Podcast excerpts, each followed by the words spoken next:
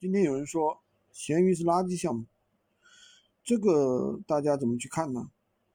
这个是一个业界一个做直播的大佬说的，他已经年入千万了，所以说他说的是对的。但是呢，我们还是要理性的去分析。首先呢，闲鱼的这个天花板并不高，比如说我们运营三十个账号，平均一个账号的一个月在五千左右。如果说运气好的话，能够达到一万左右，当然了，并不会太高。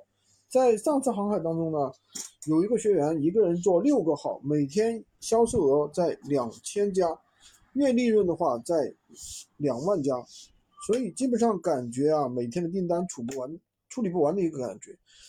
其实就是说，而且来问我求助怎么工作室运营，所以说，闲鱼每个人。闲鱼天花板的在每个月两到三万左右。如果你是一个年入千万的大佬，这无非是一个产出比较低级的一个垃圾的一个项目。但是如果你是一个刚入行的互联网小白来说，我建议大家把项目分类。初级项目，这种闲鱼这种无货源这种初级电商，它的优势在于什么？能让百分之五十以上的人拿到结果。当然了，劣势也比较明显，就是天花板不高，对吧？流程比较繁琐。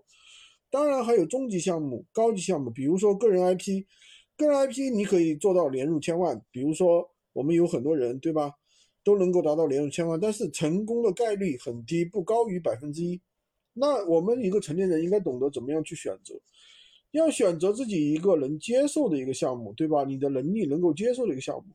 如果你选择这个个人 IP，你可能花半年、一年，甚至一毛钱都没有，对不对？你跑通了，你反而会赚赚到很多。但如果一人一上来就说什么个人 IP，那大概率你坚持不下去。